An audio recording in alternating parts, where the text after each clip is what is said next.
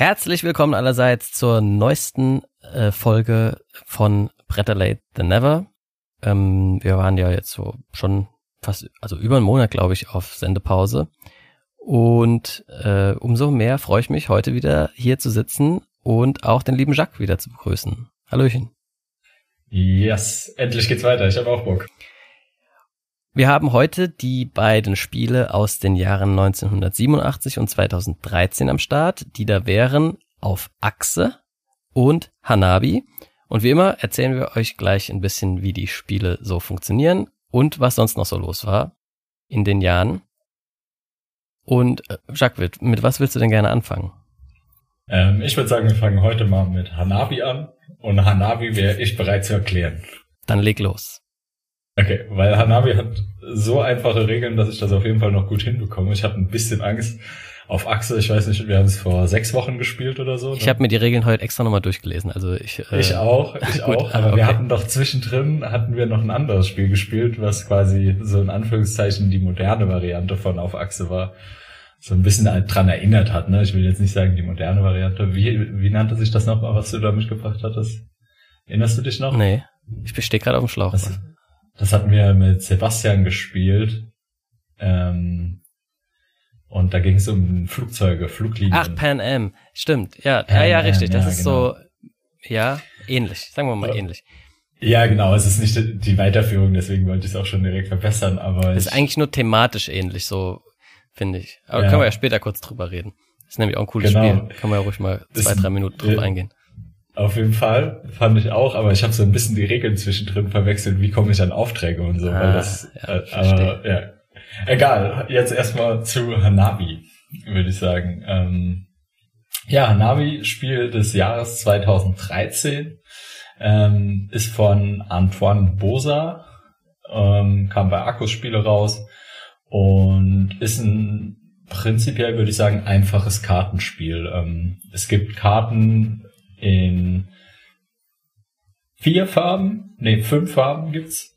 Rot, Gelb, ah, vier Farben. Nee, fünf. Fünf. Weiß gibt's noch, Weiß, ne? genau. genau. Ja, habe ich jetzt nicht mitgezählt, weil ist ja eigentlich keine Farbe, ne? Ähm, nee, es gibt's in fünf Farben.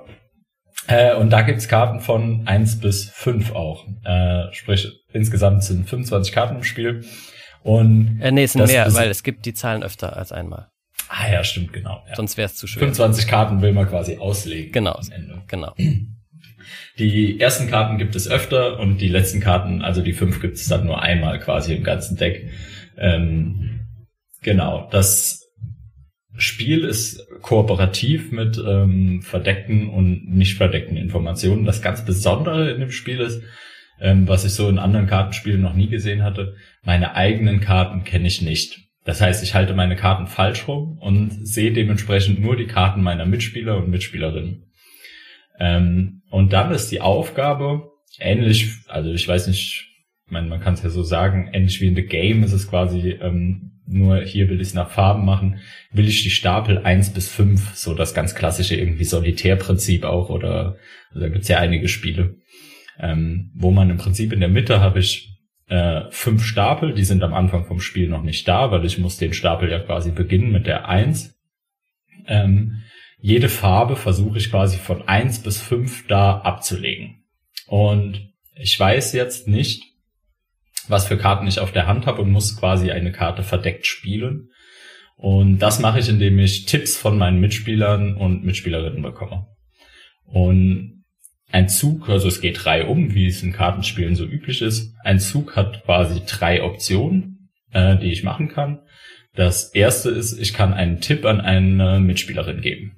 Ähm, dann kann ich zum Beispiel sagen, die deine zwei linken Karten sind Dreier oder ähm, die ganz links und die zweite von rechts sind blau also ich darf immer quasi einen Tipp geben, der entweder auf eine Zahl hinweist und alle Karten dabei nennen. Ich darf sie auch antippen. Ich muss das jetzt nicht so umständlich machen, wie ich es gerade gemacht habe. Ähm, kann sagen, die und die äh, sind Vieren oder die und die sind Einsen. Ähm, und ich kann entweder auf die Zahl oder auf die Farbe hinweisen. Und ähm, die Spielerin oder der Spieler müssen sich dann merken, wo diese Karten sind und müssen sich diesen Tipp quasi merken. Das ist ein Zug. Jetzt wäre das Spiel relativ simpel, wenn wir das quasi so lange machen könnten, bis jeder weiß, was er für äh, Karten auf der Hand hat. Das erlaubt das Spiel so nicht. Das wäre auch ziemlich langweilig. Die, ähm, man hat nämlich quasi nur eine gewisse Anzahl von Tipps, die man geben kann. Das sind dann solche Marken, wo ich immer quasi eine wegnehme, wenn ich einen Tipp gegeben habe. Und die Tipps reichen nicht, um quasi ein komplett durch, also ein komplett funktionierendes Spiel direkt aufzubauen. Das heißt, ich ähm, muss mir neue Tipps kaufen und das mache ich mit dem zweiten Zug. Der zweite Zug ist, ich schmeiße eine Karte weg. Dafür nehme ich eine Karte aus meiner Hand und lege sie auf den Ablagestapel. Wenn ich weiß, was das für eine Karte ist und äh, ich weiß, dass ich die nicht mehr brauche, ist das natürlich absolut okay. Wenn das aber eine Karte ist, von der ich nicht weiß, was sie ist und eventuell sie noch brauche, ist es quasi ja ein Glücksspiel, ob ich, ob ich eine Karte ablege, die ich brauche oder nicht die ich noch brauche später oder nicht. Und es ist ein Glücksspiel, ob diese Karte noch einmal im Stapel ist oder nicht. Also sprich, wenn ich eine 5 weglege, gibt es keine Chance für uns quasi ein perfektes Spiel mehr zu bekommen. Ähm, und die dritte Spielzugmöglichkeit, die ich habe, ist, äh, ich lege eine Karte, Karte offen ab. Ähm, das heißt, ich lege eine Karte an einen Stapel an. Dafür zeige ich die Karte. Wenn sie passt, kann ich sie an den Stapel anlegen. Wenn sie nicht passt, passiert ein Unwetter quasi. Also dann, ähm, ja, gibt es, äh, ich weiß gar nicht mehr genau, was dann eigentlich passiert beim Unwetter, wenn ich eine falsche Karte ablege. Weißt du das noch? Ähm, wenn ich mich richtig erinnere, darf man nur eine gewisse Anzahl an Unwettern haben. Ah, ja, genau. Und dann, es gab, genau. Es gab drei Unwetter, glaube ich, die ja. man machen kann. Also man darf quasi nur drei Fehler so im Spiel machen. Richtig, sowas. Ähm, genau, und das sind unsere Spielmöglichkeiten. Wir spielen quasi, bis der Stapel leer ist oder bis die 25 Karten in der Mitte liegen. Ähm, das perfekte Spiel ist ja sehr unwahrscheinlich, würde ich sagen, oder schwer zu erreichen. Also man macht schon zwischendrin halt Fehler, weil die Tipps, die man bekommt, sind, ähm, wie gesagt, meistens nicht ausreichend, um jetzt eine ganze Information über die Hand zu haben. Ähm, und das ist prinzipiell das Spielprinzip. Es gibt dann Punkte für jede Karte, die in der Mitte liegt, für jede, die ich richtig gelegt habe. Am Ende kennt man schon auch aus anderen Spielen, gibt es dann so eine Bewertung, hey, ihr wart super oder ähm, das könnt ihr besser. Und die vielleicht noch so ein bisschen ähm, vom Material her, die Karten zeigen, würde ich sagen, oder das Thema des Spiels ist Feuerwerk. Also die Idee ist quasi, wir wollen das tollste und schönste Feuerwerk machen. Ähm, auf den Karten sind dann immer auch so Feuerwerkssymbole und das perfekte, größte Feuerwerk, was wir machen können, ist quasi das 25er Feuerwerk, fünfmal fünf Stapel mit fünf Karten. Ja, was würdest du sagen, Fabi? Wie hat's dir gefallen und habe ich irgendwelche Regeln vergessen? Nee, ich glaube, die Regeln waren so ziemlich komplett oder zumindest komplett genug, damit man sich, glaube ich, ein gutes Bild von dem Spiel jetzt machen konnte. Ähm, Hanabi hat mir eigentlich, äh, oder ich fange mal anders an. Ich äh, hatte vorher so meine Bedenken oder nicht Bedenken. Ich war äh, gespannt darauf, ob mir das Spiel gefallen würde oder nicht, weil ich mag Kartenspiele und ähm, vor allem auch welche, die so in die Stichspielrichtung gehen. Ich bin ein leidenschaftlicher Stichspielspieler. Aber äh, auch wenn Hanabi jetzt nicht wirklich ein Stichspiel ist, aber es hat so ein ähnliches Feeling. Ne? Man sitzt zusammen um den Tisch und jeder legt immer eine Karte äh, nach und nach sozusagen. Äh, wobei, man legt ja auch nicht immer eine Karte. Ist ein gängiges Spielprinzip in Kartenspielen, würde ich sagen. Also ich kenne viele Spiele, die so sind, glaube ich. Ja, es gibt aber auch Kartenspiele, wo jeder, wo man vor sich ein Tableau aufbaut oder irgendwie so halt. Aber es fühlt sich eher ja, an wie ein Stich. Gibt's auch, naja, auch. gut. Jedenfalls mag ich sowas. Gerade so kleine, die man schnell wegspielen kann. Ähm, aber ich mag ganz oft kooperative Spiele nicht. Ähm, allerdings habe ich letztens irgendwann festgestellt, eigentlich mag ich kooperative Spiele schon. Ich mag nur keine kooperativen Spiele, wo man komplett gemeinsam geteilte Informationen hat und alles durchdiskutieren kann. Beziehungsweise in meinem Fall dann muss. Das nervt mich irgendwie immer. Wenn man dann eine halbe Stunde lang da rumdiskutieren muss und dann findet doch wieder einer noch eine andere Möglichkeit und da muss man äh, Kompromisse eingehen und irgendwie das bei vielen Spielen gefällt mir das einfach nicht. Bei manchen gefällt es mir auch, Pandemic zum Beispiel, aber Zombicide? Fragezeichen. Zombicide war geil, ja. Das, das haben wir auch letztens gespielt, stimmt.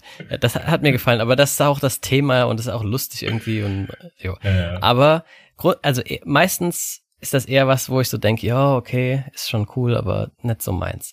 Aber es gibt eine, ein Subgenre von kooperativen Spielen, zu denen auch Hanabi gehört, und das sind solche mit limitierter Kommunikation. Und das ist genau mein Ding. Dazu würde ich zum Beispiel auch Codenames zählen oder die Crew natürlich und ähm, noch ein paar andere. Also es gibt da äh, nicht so viele, aber das, das sind so die, die Hidden Gems der kooperativen Spiele. The Mind ist auch was, The Game, ja, ja. und Hanabi eben. Und äh, das holt mich immer komplett ab, weil da muss man sich dann so wirklich überlegen, was man jetzt sagt oder welchen Tipp man gibt. Und äh, dieses Rätsel, dieses Kommunikationsrätsel quasi, das ist genau mein Ding. Also da, das, das ist so, da, egal welches Spiel, äh, wenn das dieses Element hat, wird es mir auf jeden Fall schon mal deswegen gefallen. Und ähm, dementsprechend finde ich Hanabi auch echt cool. Also ich würde das jederzeit mitspielen. Ähm, es hat sich jetzt allerdings auch nicht irgendwie zu einem Dauerbrenner entwickelt hier. Ja, also ich, ich finde das mal ganz cool eine Runde lang. Und äh, aber ich mich brenne jetzt nicht, äh, ich habe dann nicht jetzt tagelang nichts anderes mehr spielen wollen. Ähm, ich weiß nicht so richtig, woran das liegt. Vielleicht auch, weil ich das den Rest von dem Spiel nicht so originell fand, aber was eher daran lag, dass ich schon ganz viel The Game und The Mind gespielt habe, die beide eigentlich danach, glaube ich, erst rauskamen, aber das ist ja irgendwie schon ähnlich. Und ja, deswegen. Also es ist ein cooles Spiel, aber ähm, irgendwie hat's nicht so richtig durchgezündet dann bei uns. Wie fandst du es denn? Ähm, ja, du sagst auf jeden Fall Dinge, die mir auch so ein bisschen durch den Kopf gingen, aber ich bin eigentlich schon ein sehr großer Verfechter von kooperativen Spielen und feiere auch diese ewigen Diskussionen über was ist der beste Zug. Ähm, aber bei Hanabi ist es so ein bisschen anders. Ähm, was mich in, was mir in Hanabi schon Spaß gemacht hat, ist so irgendwie zu überlegen, das, was du gerade gesagt hast, dieses Kommunikationsrecht, was gebe ich als Tipp? Weil ich halt irgendwie besonders viel Value mit meinem Tipp generieren will, weil ich halt nur eine gewisse Anzahl an Tipps habe. Ähm, das heißt, ich will auf jeden Fall nicht nur eine Karte irgendwie, die wir brauchen, verraten, sondern ich will vielleicht zwei, drei und ich will vielleicht irgendwie auch so Kettentipps machen, wie, okay, ich weiß, dass der das weiß. Das heißt, wenn ich jetzt dem das sage und der die Karte legt, kann der andere die legen und dann die legen und so ähm, kann man sich halt irgendwie so so quasi das Spiel, wie man es aus seiner Perspektive sieht, die nächsten paar Züge vorstellen. Das einzige Problem dabei, was mir da das letzte Mal aufgefallen ist, sind halt diese Mitspieler und Mitspielerinnen. Weil die haben halt eine ganz andere Vorstellung davon, wie es jetzt sinnvoll wäre zu spielen. Und dann, also wenn mir, mir ist es zweimal in dem Spiel passiert, wo mein komplett durchdachter Superplan, wo ich so gedacht habe, ja genau, so, und dann schaffen wir es auf jeden Fall. Und dann ja, nee, ich leg die Karte jetzt nicht und ah, dann habe ich mir so gedacht, oh nein. Also dieses, ähm, man kann halt mit seinen Tipps nicht alles sagen. Ähm, und ich meine, das ist in den anderen Spielen natürlich auch alle so und das ist halt dieses Thema mit der beschränkten Kommunikation, was natürlich dann auch immer irgendwie so ein bisschen dazu einlädt, dass man das so ein bisschen ausweitet. Das ist, finde ich, in diesen Spielen immer ein Problem. Also man dass man mehr kommuniziert, als man darf, meinst du jetzt, dass man so ja, heimlich genau. so, also, so Insider-Kommunikation quasi entwickelt, ja. Und bei das ist quasi auch. nicht, das ist nicht zu unterbinden. Also das hatten wir bei Hanabi auch so. Das ist also bei Hanabi ein großes Problem, ja, das wollte ich auch noch sagen. Deswegen funktioniert das in verschiedenen Gruppen auch verschieden gut wenn sich die Leute da nicht dran halten können, dann kannst du das Spiel einfach vergessen, weil da macht es keinen Spaß. Dann kannst du gleich mit offenen Karten spielen. Ne?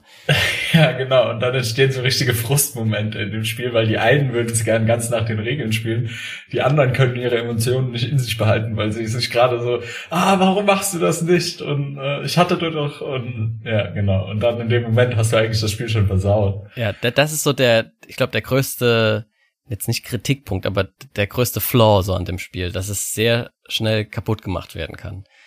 Ähm, aber das andere, was du gesagt hast, ähm, finde ich eigentlich cool. Also du hast ja gesagt, dass dann du einen Tipp gibst und die anderen den vielleicht nicht verstehen oder trotzdem anders spielen oder und so weiter und man deswegen dann vielleicht mal verliert oder schlechter, ein schlechteres Ergebnis erzielt.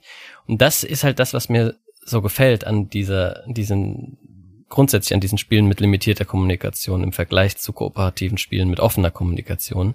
Weil es erstens verhindert es halt das häufig äh, auftretende Problem des Alpha-Players. Ja, also es geht gar nicht, dass einer allen quasi sagt, was jetzt der beste Zug ist und was sie machen sollen. Vielleicht mein Problem, ja. und das zwar, ich meine, genau, also so Alpha-Player muss ja auch nicht immer schlimm sein, aber es kann halt dann auch irgendwie langweilig sein. Wenn man zu viert Gloomhaven spielt und einer sagt die ganze Zeit, du machst das, du machst das, du machst das, dann hätte er auch Solo spielen können, so, ne? Und ähm, das geht halt bei Hanabi gar nicht. Und, ähm, und das zweite ist halt, du, du kannst halt, also so, es ist kooperativ, aber es ist keine, äh, soll ich sagen, ähm, Schwarmintelligenzoptimierung. Also du kannst nicht einfach so lange diskutieren, bis ihr das Beste gefunden habt, sondern man muss sich einspielen aufeinander und eingrooven. Und ich glaube, dass man in Hanabi, wenn man das mit der gleichen Gruppe zehnmal spielt, besser ist als beim ersten Mal. Und wenn man es 50 Mal gespielt hat, ist man wahrscheinlich richtig viel besser als am Anfang.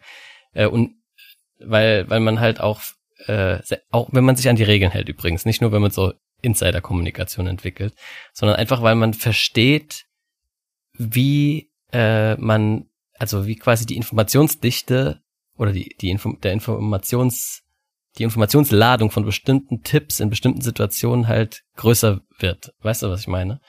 Und ähm, genau. Mhm. Ja.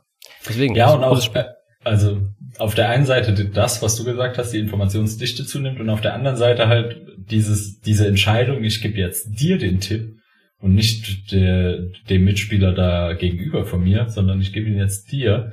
Einfach aus dem Grund, weil ich das Gefühl habe, jetzt brauchst du quasi genau das, damit das und das funktioniert. So dieses, das ist glaube ich so was, wo man unheimlich reinkommt und du hattest jetzt gerade eben gesagt, es wurde kein Dauerbrenner. Ja, das wurde es bei mir jetzt auch nicht. Aber als wir die erste Runde gespielt haben, hatte ich nach der ersten Runde nicht aufhören wollen. Also es ist schon so ein Spiel, das auch so ein bisschen anfuchst und man so das Gefühl hat, okay, das kann ich besser, das kriegen wir besser hin. Wir müssen ja. nur noch eine Runde spielen, so, ne? Auf jeden also Fall. Also in dem Moment, wo du es einmal auspackst, wirst du auf jeden Fall mehr als eine Runde spielen. Das auf jeden Fall, genau. Also ja. so würde ich es auch sagen. Ich habe jetzt nie so den Drang äh, rauszuholen, aber ja, wenn dann, äh, dann wird's schon ein paar Mal gespielt mindestens. Genau, weil eine Runde ist keine Runde und man will ja genau das, was du gesagt hast, man will so als Gruppe da besser werden und genau. aber irgendwann, also bei unserer Runde wurde es dann schon auch geladen. Da mussten wir dann irgendwann mit Hanabi aufhören, weil wir uns irgendwie nur oder nicht nur, aber irgendwann irgendwann waren die Ja, weil, weil halt wir dann viel zu viel diskutiert haben die ganze Zeit, was man, eigentlich muss man einfach die Schnauze halten die ganze Zeit. ja. Aber es ist halt schwierig, sich zurückzuhalten, weil man gibt mir irgendeinen Tipp und dann sagen alle, oder schütteln so den Kopf und du denkst dir, Alter, nee, ihr rafft nur nicht, warum das jetzt der entscheidende Tipp war. Und dann will man halt drüber reden. Und, äh, genau, äh, also das war bei uns so ein bisschen das Problem, glaube ich. Weil ja, man hat alle zu auch. großen Mitteilungsdrang. Ja, ja. Jo. Aber hat total Bock gemacht, trotzdem die Runde. Also. Ja, mich wundert es trotzdem, dass es Spiel des Jahres geworden ist, weil, ja, was, also erstens mal hat es eben dieses Streitpotenzial und zweitens ist es so einfach, äh, sich nicht an die Regeln zu halten und so das Spiel kaputt zu machen, was ich mir gerade bei Leuten, die nicht so oft spielen, eher vorstellen kann, dass das dann sogar noch öfter ein Problem ist, weißt du? Dass man sich nicht zurückhalten kann, um des Spiels willen, sozusagen. Ja, das kann ich mir auch vorstellen, aber ich glaube, dann muss auch jede Gruppe so ein bisschen finden, was, äh, was ihr gefällt. Weißt du, wir sind vielleicht dann irgendwie so unter dem Motto unterwegs, ja, das muss dann genau nach den Regeln gespielt werden, weil ansonsten zählt es für mich nicht so als Accomplishment. Ähm, aber wenn ich als Gruppe irgendwie festlege, es ist okay, das ein klein bisschen auszuweiten und es macht mir dann trotzdem noch super Spaß, es zu schaffen, dann ist das ja prinzipiell auch okay. Also ja da kann ja jede Gruppe so. Und dann glaube ich, kann das auch vielen Gruppen super Spaß machen, wenn man da das ein bisschen lockerer sieht als wir. Ja. Oder halt irgendwie alle sich genau dran halten können, dann, wie du sagst, dann ist es halt auch wahrscheinlich ein richtig gutes Spiel und super schwer zu bieten. Also Ich glaube, da, ja, ja, perfektes sagst, Spiel, also, also wir haben es jetzt schon ein paar Mal gespielt und ein perfektes Spiel hatten wir kein einziges Mal. Also das ist gar nicht so ja. leicht. Ähm, man kann es ja sogar noch schwerer machen. Es gibt noch so eine Joker-Farbe, die man mit reinmischen kann. Ich glaube, die Regeln sind dann mhm. halt einfach, dass es eine sechste Farbe gibt, aber zu der kann man halt nie Hinweise geben. Also muss man von selber draufkommen, welche Karten diese Farbe haben. Ja, das ist tough. Ähm, so, dann würde ich sagen, kurz zur Begründung der Jury. Ähm, die, die, da kommt nämlich noch mal was, was wir eh schon angesprochen hatten, raus. Äh, die Jury sagte, Hanabi überzeugt durch einen bislang einmaligen Mix aus kooperativen, kommunikativen und deduktiven Spielelementen. Die falsch herumgehaltenen Karten sorgen nicht nur für einen ungewohnten Anblick, sondern sie fördern auch das konzentrierte Zusammenspiel. Es fasziniert, wie die Gruppen von Partie zu Partie besser harmonieren und lernen, aus klugen Tipps die richtigen Schlüsse zu ziehen. Gelingt ein legendäres Kartenfeuerwerk, ist die Freude groß. Ja, und ich finde, das fasst eigentlich ganz gut zusammen. Ne, man wird besser, wenn man ja. öfter spielt. Äh, es war originell, ja, das war wahrscheinlich so das ausschlaggebende Kriterium, denke ich. Dieses, ähm, dass man halt seine Karten einfach falsch rumhält. Das ist, das sorgt direkt für Aufsehen. Als ich das das erste Mal gehört habe, dachte ich auch so, hä, geil, will ich sofort ausprobieren. Und jo, deswegen. Ja, auf jeden Fall. Also kann ich jedem empfehlen. Kleines Spielchen kostet acht Euro oder so und also zwei Minuten gelernt und los geht's. Genau, also, kann man sich ruhig mal ja. holen. Ähm, die beiden anderen Nominierten in dem Jahr waren, Moment, jetzt muss ich noch mal gucken, dass ich nicht wieder was Falsches sage. Nee, es war Quix und Augustus. Augustus habe ich selber noch nie gespielt. Ähm, das ist halt, ich glaube, einfach so ein klassisches Eurogame. Oh, Familienniveau halt. Und Quix ist ein Würfelspiel, das habe ich schon gespielt. Ähm, ich weiß nicht, kennst du die beiden Spiele?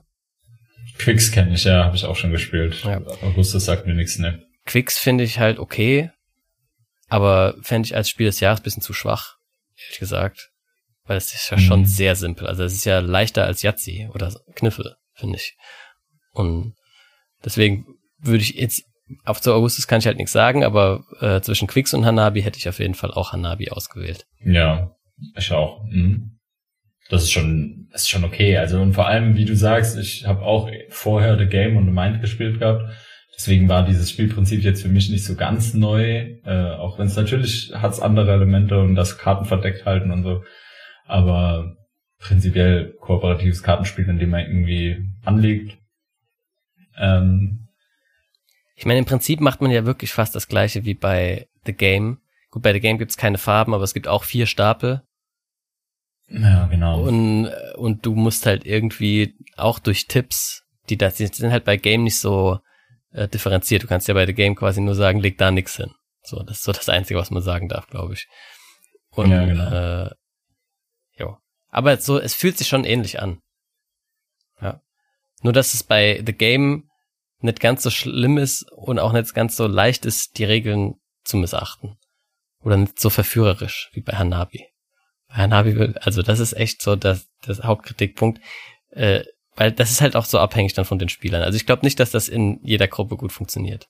Das ist eins ja, von diesen Spielen, das nicht, ja. einfach wirklich äh, schnell nicht mehr funktioniert. Ja, vor allem halt irgendwie, also meines Erachtens halt hauptsächlich mit dieser Thematik, wenn die Spielerinnen unterschiedliche Interessen verfolgen. Also das ist halt das einzige Problem. Ich glaube, wenn man sich einig ist, ist es gar kein Thema, dann macht das, glaube ich, auch in vielen Gruppen Spaß. Aber wenn die einen das gerne so spielen würden und die anderen das nicht können, weil warum auch immer, dann, dann funktioniert es halt schlecht. Aber äh, also ich fand es ein cooles Spiel und wie gesagt, ich wollte auch jetzt nicht nach einer Runde aufhören, weil ich das Gefühl hatte, da, ich kann das Spiel noch bieten. Und das macht schon Bock. Also das hat mich auf jeden Fall auch gut angefixt, aber halt nur für einen Abend. Also, muss ich auch ehrlich sagen. Ja. Jo, äh, zu, der, zu dem Autor übrigens, äh, wenn wir irgendwann mal die Kennerspielreihe noch machen, werden wir uns mit dem auf jeden Fall nochmal beschäftigen müssen, weil der das erste Kennerspiel jemals gewonnen hat. Und ich finde immer interessant, Spiele von dem zu spielen, weil der so abwechslungsreich ist. Also das finde ich wirklich cool. Der hat irgendwie immer neue Sachen. Also Seven Wonders zum Beispiel ist ja was komplett anderes jetzt als Hanabi zum Beispiel. Dann hat er noch diese zwei japanischen Titel, die ich immer verwechsel, Tokaido und wie ist das andere? Takenoko, genau. und äh, immer manchmal ein bisschen kleinere Spiele, dann wieder was Größeres, dann hat er dieses, wie heißt das jetzt nochmal? Von letzt, von vor zwei Jahren, so kooperativ mit Rittern und so. Egal. Jedenfalls, der hat äh, immer wieder neue Ideen, finde ich. Also da lohnt sich auf jeden Fall immer mal wieder reinzugucken. Okay, ich glaube, das Fazit haben wir ja quasi schon gezogen. Ist es zu Recht Spiel des Jahres geworden? Denke schon. Denkst du auch, Hanabi hätte 1987 schon eine Chance gehabt, ein Spiel des Jahres zu werden? Oh, starke Konkurrenz, würde ich sagen, 1987. Ähm, aber ja, wahrscheinlich schon. Es ist halt wie immer, die modernen Spiele hätten auch Chance damals gehabt. Ich glaube, das wäre auch schon damals gegangen, ja. ja ist auch zeitlos, so Karten Kartenspiel, das ja. kannte man damals auch schon zur Genüge und das hätte jetzt, glaube ich, keinen überfordert oder äh, ja. Gut, dann gucken wir uns nochmal an, was 2013 so los war. Langsam geht's ja so los, dass diese, das moderne Jahr auch schon einigermaßen weit zurückliegt. Ich meine, das sind jetzt zehn Jahre. Da habe ich mich auch nicht mehr an alles so erinnert. Nee, ich auch nicht, muss ich sagen. Ich habe aber auch zu 2013 gar nicht so viel gefunden. Ich habe auch tatsächlich zu beiden Jahren gar nicht so ewig viel, aber ich habe ein paar Facts natürlich schon. Ähm, also unter anderem natürlich, dass die Bekassine Vogel des Jahres ist. Ach, richtig. Wollte ich nochmal hervorheben. Moment, die spiele ich kurz ein. Ja. Galinago, Galinago. Heißt sie auf Latein.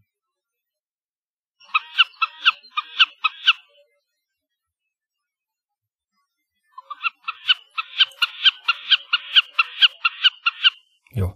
So mittelschön der Gesang, finde ich. Genauso hatte ich sie auch in Erinnerung, ja. Echt? Ich glaube, ich habe die ähm, noch nie gehört. Ich habe auch den Namen noch nie gehört, nee. ehrlich gesagt. Ja. Die Bekassin, das klingt für mich eher wie so eine Frucht. So eine Cousine von der Apfelsine oder so. ja. Oder der Nektarin, ja. Ähm, ja, fange ich doch mal mit irgendwas an. Fangen wir ähm, mit irgendwas an, genau. Die, das hat mich schon mal, also wie du richtig gesagt hast, ist ja schon auch fast irgendwie Geschichte 2013 jetzt. Aber da hätte ich eher gedacht, dass es noch gar nicht, also da hätte ich gedacht, die gibt es schon länger. Das ist die Alternative für Deutschland, hat sich gegründet am 6. Februar. Habe ich auch gelesen. Da dachte ich irgendwie 2013, zehn Jahre erst. Das ja. fühlt sich irgendwie länger an, aber. Ja. Ich meine, das waren aber eigentlich, ja, das, ich meine, zwei Parlamentsperioden sind ja jetzt schon im Bundestag, wenn ich mich richtig erinnere. Ja. Also zwei volle gewesen. Und das war halt, in dem Jahr war ja auch Wahl und da wurden die, sind die wahrscheinlich dann. Genau.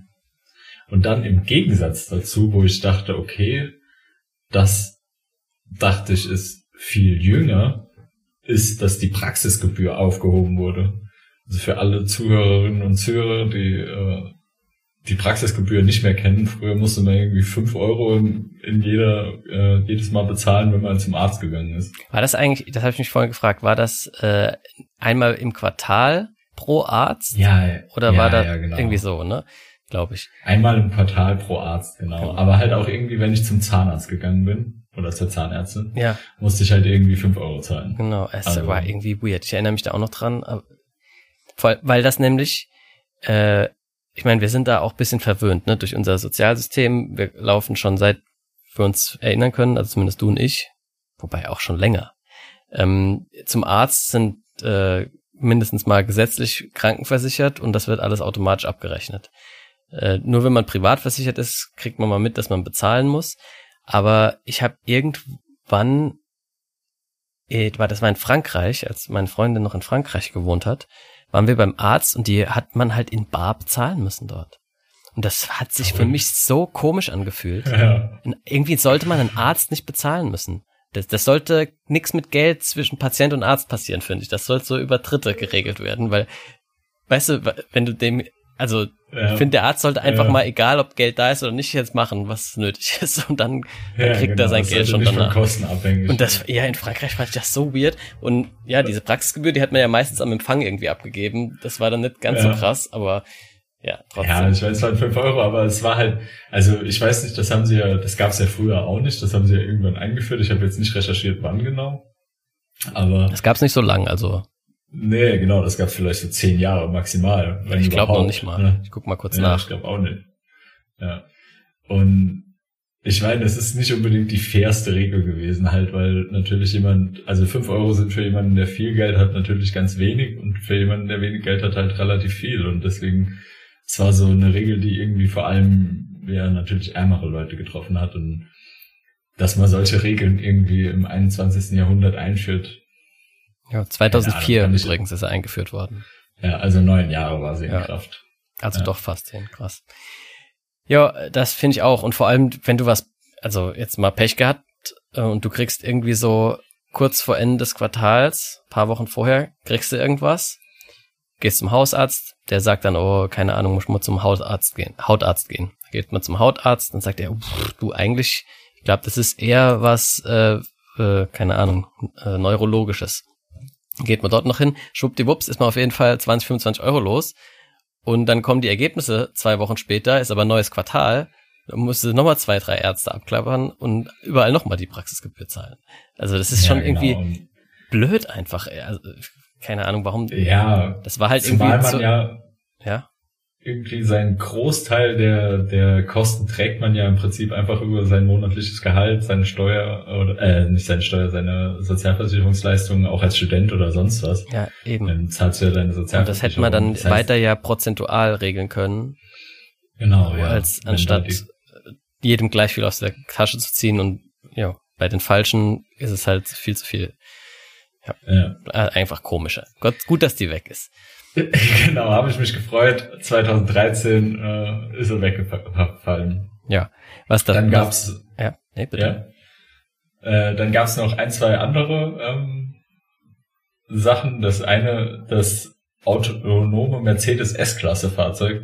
Ich weiß nicht genau, wie eine S-Klasse aussieht, wenn ich ehrlich bin, aber ähm, das hat im Beisein von Journalisten die historische Bertha Benz Fahrt von Mannheim nach Pforzheim völlig autonom gemacht. Also es war, glaube ich, mit so die erste große medienwirksame autonome Fahrt in Deutschland. Und ja, das war quasi der Anfang wir haben uns ja vom autonomen ja, Fahren. Ja, schon öfter mit. Schon krass. Schon öfter in Deutschland, genau. Wir haben uns ja schon öfter mit Verkehr beschäftigt. Äh, später werden wir das ja nochmal machen. Normalerweise bisher immer mit dem Zugverkehr in Buxtehude. Heute geht's mal um den Fahrzeugverkehr von Pforzheim nach Mannheim. Äh, die Bertha-Benz-Strecke übrigens, weißt du, warum die so heißt? Ähm, ja, das war doch früher der, der, der erste Benz ist doch da lang gefahren, oder? Also die Bertha und ihr Vater sind da, also Wild Guess. Eigentlich ist es Wild Guess, was ich immer höre. Der ist aber sehr nah dran an der Wahrheit. Äh, das war die erste Fernfahrt, die ein Automobil in Deutschland gemacht hat. Also quasi nicht nur einfach mal die Straße langfahren, so in der Stadt, sondern eben über Land äh, mhm. mit dem Automobil und da ist die Bertha Benz gefahren, tatsächlich. Auch weißt du, wie die getankt hat? Weil darüber habe ich schon mal irgendwas gehört, dass die irgendwie alle zehn Kilometer oder so musste die anhalten und irgendwie Sprit nachfüllen. Ich weiß aber gar nicht, was die gefüllt hat an Sprit. Weil da gab es ja auf jeden Fall noch keine Tankstelleninfrastruktur oder so. Naja, die mussten ihren Benzin auf jeden Fall mitnehmen. Das, das weiß ich auch noch. Ich glaube, es war halt kein Benzin. Ich glaube, die hatten da irgendwas anderes drin. Das ist das Witzige daran eigentlich. Das werde ich jetzt gleich noch kurz Ja, das macht ja auch Sinn, weil das ja äh, damals noch nicht industriell irgendwie hergestellt wurde in, in großer Menge. Ich sehe hier gerade ein Bild von dem Auto, das war auf jeden Fall so ein äh, Dreirad, also zwei große Hinterräder und ein bisschen kleineres vorne. Und sieht sah halt aus wie eine Kutsche. Aber ist halt von selber gefahren ohne Pferde. Das war schon äh, ganz schöner Hingucker damals, glaube ich. Genau, ich erinnere mich wieder. Die hat nämlich an Apotheken getanzt, äh, getankt. Äh, und zwar mit Lycroin. Das ist ein Leichtbenzin, das man damals zum Putzen verwendet hat. Aha, geil. Also, das heißt, die hat immer an Apotheken gehalten. Die hat ja wahrscheinlich auch nicht so viel auf Lager gehabt dann. Ja, nee, genau. So wurde diese Apotheke zur ersten Tankstelle der Welt, steht hier. Ja, schön. Cool. Ich habe mich da mal mit Tankstellen, habe ich mich mal eine Zeit lang intensiv beschäftigt vor so zwei, drei Jahren. Und deswegen habe ich da tatsächlich schon mal was drüber gehört. Aber ich habe mich jetzt nicht mehr an die Details erinnert. Ähm. Ja, auf jeden Fall cool. Und dann sind sie halt, ist, also, das, das ist eigentlich schon echt cool. Das erste Automobil Fernfahrtsdingens war auf dieser Strecke und dann das erste autonome, was ja ähnlicher, äh, für einen ähnlichen Aufschrei gesorgt hat wahrscheinlich, so in der Bevölkerung. wieder auf der gleichen Strecke. Ähm, ich habe noch äh, ein Gesetz, das eingeführt wurde, ähm, also nicht ein schlechtes Gesetz, das abgeschafft wurde, sondern ein gutes Gesetz, äh, das eingeführt wurde. Und zwar gibt es seit 2013 einen Rechtsanspruch auf einen Kindergartenplatz für jedes Kind. Was noch nicht ah, heißt, ja. dass jedes mhm. Kind auch einen kriegt, aber zumindest haben sie mal rechtlich auf jeden Fall ähm, den Anspruch darauf. Ja, wenn ich mich richtig erinnere, war das auch eine lange Diskussion, bis man dorthin kam. Ne? Ähm, und ich glaube, die Verantwortung, die aus diesem Gesetz entstanden ist, ist leider immer noch nicht ganz umgesetzt. Ähm, aber man versucht es, glaube ich. So zumindest ein, ein Wahrnehmungshorizont. Ja, genau. Und es ist halt einfach eine Vorgabe, die da ist. Gott sei, also selbst wenn es nicht erfüllt ist, dann muss wenigstens weiter darauf hingearbeitet werden. Und wird hoffentlich genau. auch. Es gibt weiter Ausbau und so weiter. Was ich ein bisschen schade finde, ist, dass man in diesem Gesetz nicht direkt auch irgendwie diese Kostenfreiheit dessen äh, verankert hat. Also das ist ja irgendwie jetzt noch Ländersache. Bei uns im Saarland ist es äh, nicht kostenfrei. Wenn ich dann irgendwie zehn Kilometer weiter nach Rheinland-Pfalz fahre, ist es kostenfrei. Ja. Ähm, das hätte man, finde ich, auch irgendwie bundeseinheitlich noch regeln können, aber. Aber Bildung, wo, wozu das ja wahrscheinlich gehört, ist halt Ländersache. Kann man sich ja, äh, auch schön drüber streiten, ob das sinnvoll ist oder nicht. Ja, das kann man. Ja. Ähm, so, also ich habe eigentlich nur Sachen zu Deutschland gefunden, so in, wirklich interessante. Das, der Rest war alles nur Katastrophen und Tode und so. Das, das äh, da wollte ich nicht unbedingt alles nochmal aufgaben. Nicht mit beschäftigen. Genau. Ich nur kann noch ein paar. Ein, eine ja. Sache habe ich aus der Welt und zwar aus der Ukraine. Da dachte ich, weil das gerade so relevant ist und weil es auch tatsächlich so ein bisschen was oder ein bisschen was. Das ist einfach Teil dieser ganzen Entwicklung. Und zwar gab es in dem Jahr die große Proteste in der Ukraine, nachdem die Regierung dort ähm, verkündet hatte, dass sie die, die ein Abkommen mit der EU, also ich, ich habe vergessen, wie das hieß, Assoziierungsabkommen oder irgendwie so, also auf jeden Fall ein an die sich an die EU Annäherungsabkommen vielleicht nicht äh, unterschreiben möchte. Und dann gab es halt Riesenproteste, die wurden auch brutal äh, mit viel Polizeigewalt, ähm, teilweise äh, wurde denen so also brutal begegnet. Ich glaube, es gab insgesamt sogar 100 Tote bei diesen Demos. Im Endeffekt hat es aber dazu geführt, dass der ähm, der aktuelle Regierungschef damals dann äh, abgesetzt wurde, weil er geflohen ist, wenn ich das äh, wenn ich richtig erinnere.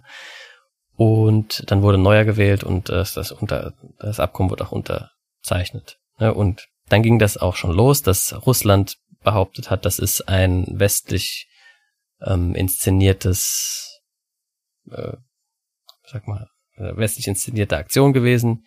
Diese ganze Euromaidan hieß das. Und äh, hat dann kurz darauf auch die Krim annektiert. Das haben wir ja im letzten Podcast erwähnt.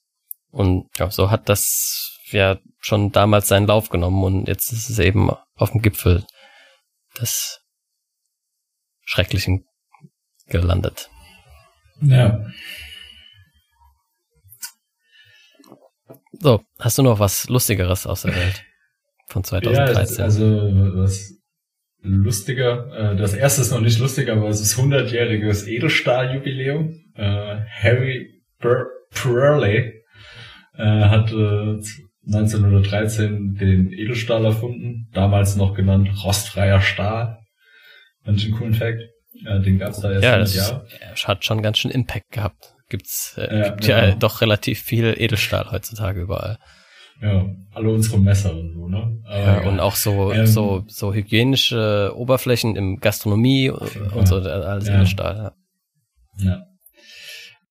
Und dann habe ich noch ein paar Sachen zu Zahlen und zu dem Jahr 2013 als Zahl. Weil 2013 war das erste Jahr seit 1987, das aus vier unterschiedlichen Zahlen besteht. Also Ziffern, What? nicht Zahlen. Ja. Damit, damit das, hätte keiner gerechnet. Nee, das ist richtig geil. Ja. Was? Nee, du, ach so, was? Kann das sein? So, wegen den 90ern? Ja, klar. 88, ja, ja. 89 gehen, ja. Dann, dann die 2000er haben Doppelnullen. Ja. Und dann kommt der viel krassere Effekt. Außerdem krass, ist es das, cool. außerdem ist es das erste Jahr seit 1432, das aus viermal den aufeinanderfolgenden Ziffern besteht. Also 0, 1, 2, 3. Ja, ah. Okay. Und das letzte Jahr, da, das sowas hatte, war 1432. Krass. Und um mein, äh, Ex meine Expedition in die Zahlen von 2013 abzuschließen, ähm, es war das Jahr, in dem man davon ausging. Ich weiß, ich habe jetzt leider nicht rausgefunden, ob man, äh, ob es auch wirklich so war. Ähm, hätte ich mal noch eine kleine Google-Anfrage schreiben können, aber egal, ich lasse das den Zuhörern und Zuhörerinnen. Ähm, wo man davon ausging, dass die Anzahl der, der Mobilfunk-Accounts, also oder der, der Verträge, Mobilfunkverträge auf der Welt größer ist als die Anzahl an Menschen auf der Welt. Das glaube ich sofort. ja, das war auch 2013. Krass, aber 2013, dann, das ist ja eine richtig coole Jahreszahl. Das ist fast so cool wie, kennst, kennst du die, hast du äh, Big Bang Theory geguckt? Ja, klar. Da ja. gibt es doch irgendwann auch die beste Zahl. Äh, Und wart, ist nicht 42? Nee, es ist äh, die 73. Weil sie ist ungerade und eine Primzahl. Moment, ich muss nice. kurz, warte, ich muss kurz nochmal gucken, warum, warum, warum es die beste Zahl ist. Äh, ja. äh, warte, warte, warte, warte, warte, ich hab's gleich. Ah ja, genau. Also, die 73 ist die beste Zahl, weil es die 71. Primzahl, äh, die 21. Primzahl ist. Ja? Wenn man ihre Was? Stellen spiegelt, kommt die 37 heraus. Und das ist die zwölfte Primzahl. Uh. also die Spiegelzahl von vorher, also die Spiegelung von 21. Ja, und ja, das Produkt von 7 und 3 ist 21. Aha.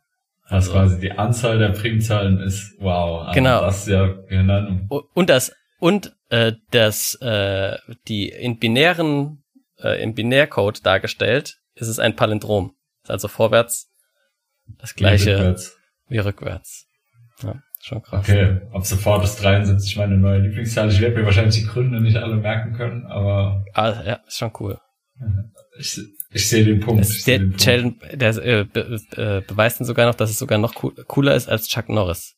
Also äh, als Chuck Norris in der Menschenwelt äh, aber die 73 in der Zahlenwelt ist noch besser, weil äh, deswegen sagt er das mit dem Binärcode dann, nämlich weil äh, ja. die, der Binärcode ist halt vorwärts und rückwärts äh, lesbar und Chuck Norris ist rückwärts einfach nur irgend sowas.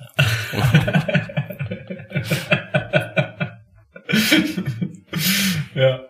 Aber 2013 okay. ist dicht auf den Fersen anscheinend, zumindest als Jahreszahl. Der ja, Chuck. Norris unter den Jahreszahl. Jahreszahl gewesen. Ja. Ich habe jetzt, na gut, aber dann haben, sind einige gefolgt quasi mit unterschiedlichen Zahlen, ne? Von 2013. Ja, 2014. klar, alle dann eigentlich. 14, ja, genau. Ja, aber jetzt wird's wieder eine Zeit lang dauern, oder? Gute Frage.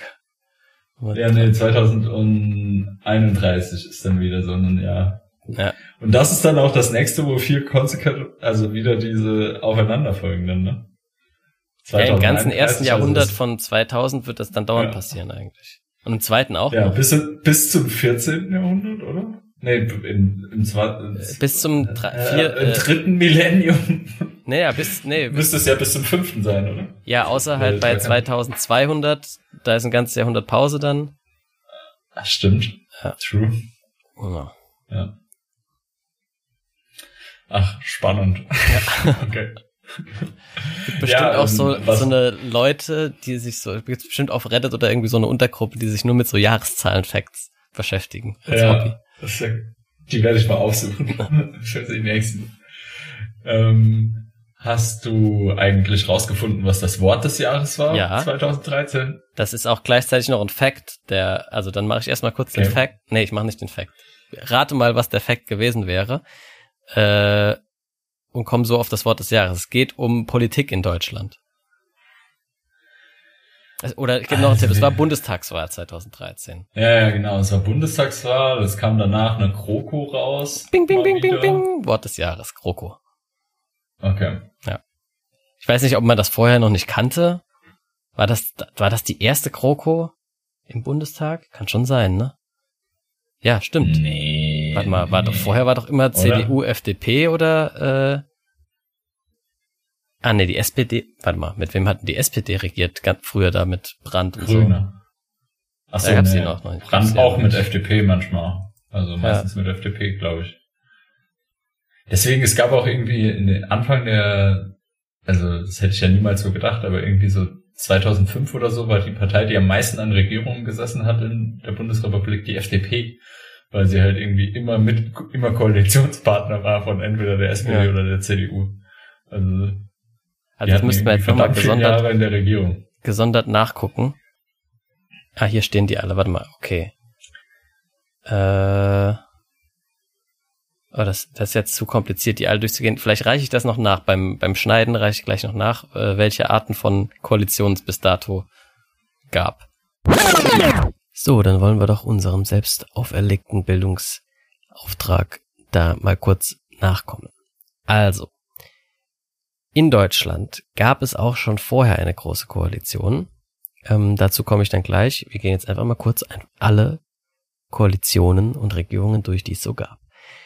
Ähm, die erste oder der erste Kanzler Adenauer hat insgesamt viermal ähm, regiert, von 1949 bis 1963.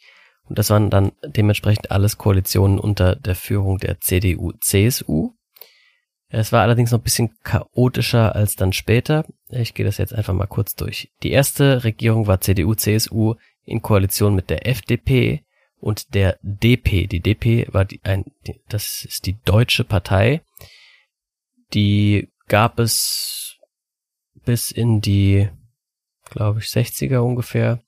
War eine rechtsorientierte Partei, die sich zum Auftrag gemacht hatte, die, die rechtsextremen Leute quasi abzufangen, bevor sie eben zu, zu extrem werden und dann konstruktive Politik zu machen. Aber im Prinzip war das trotzdem eine sehr, sehr weit rechts stehende Partei. Immer noch. Genau.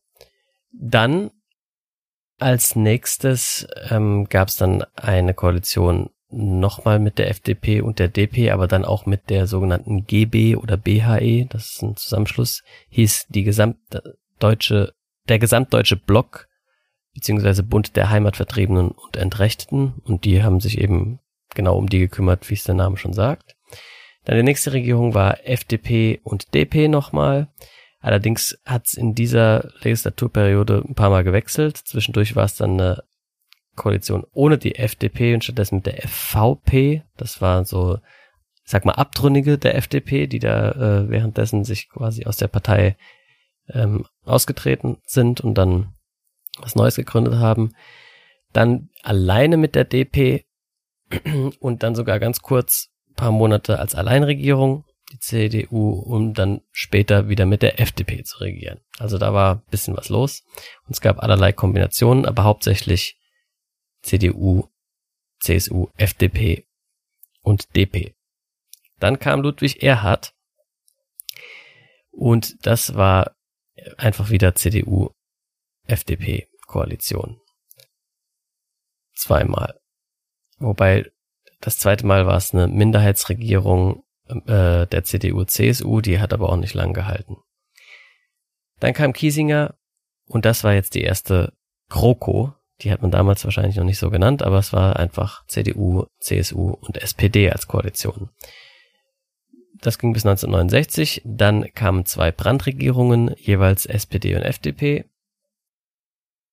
Dann als nächstes Schmidt, wieder SPD und FDP.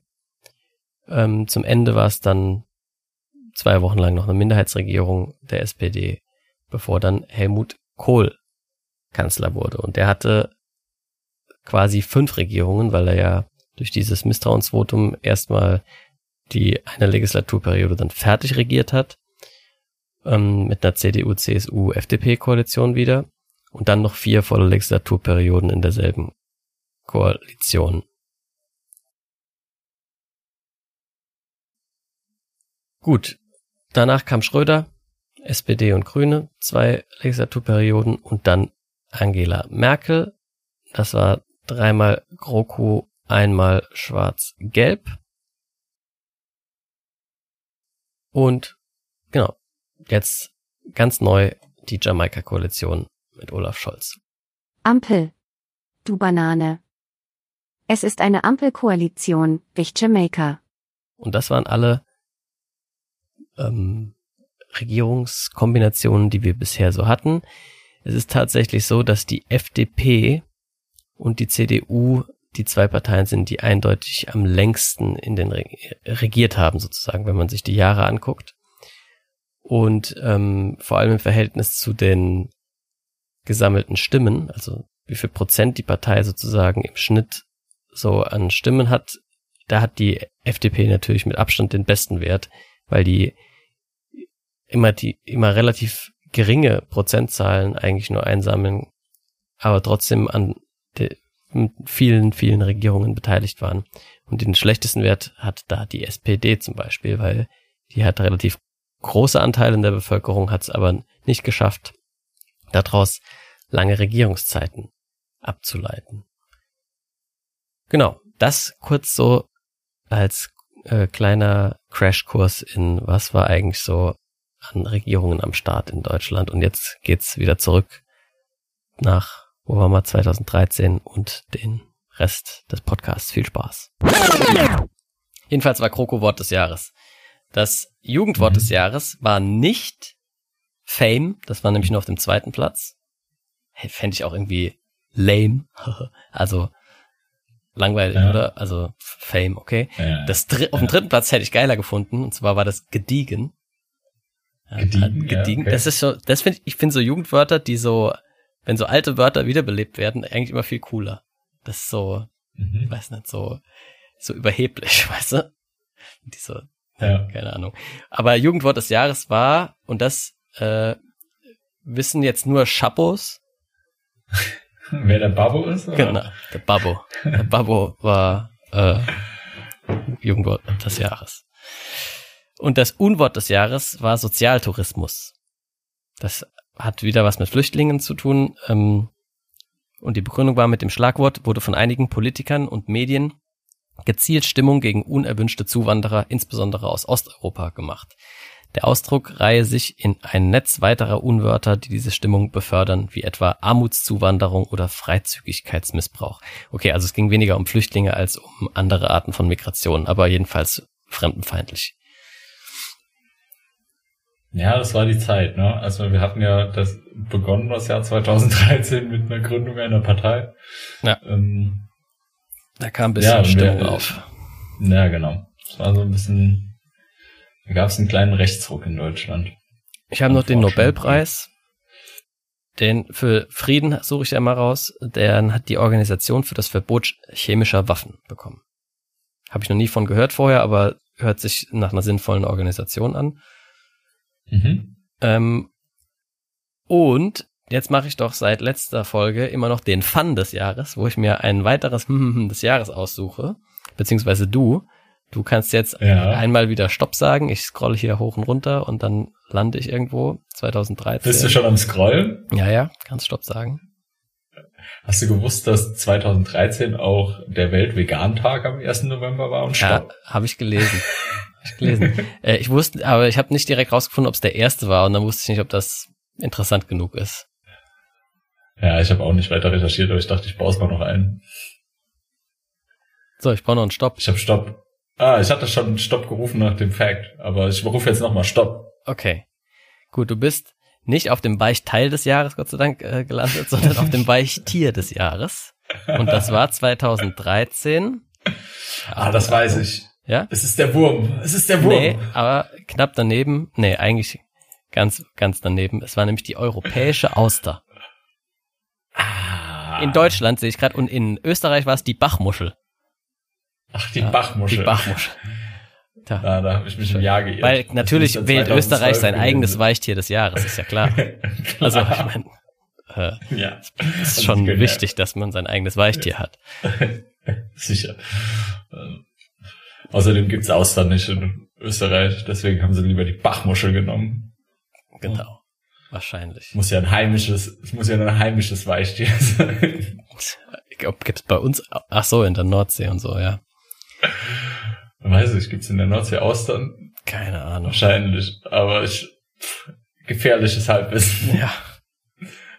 Ich denke schon, die, die Franzosen kriegen's ja, also, ja, ja Ich glaube nicht, dass es nur im Atlantik Austern gibt. Die, oder im Mittelmeer, also die wird es schon in der Nordsee. Aber vielleicht ist es, vielleicht ist es in der Nordsee zu kalt. Aber ich meine, Atlantik ist auch schweinekalt. Ne? Ja, nee. Naja, ich glaube, ich glaub, die gibt's da.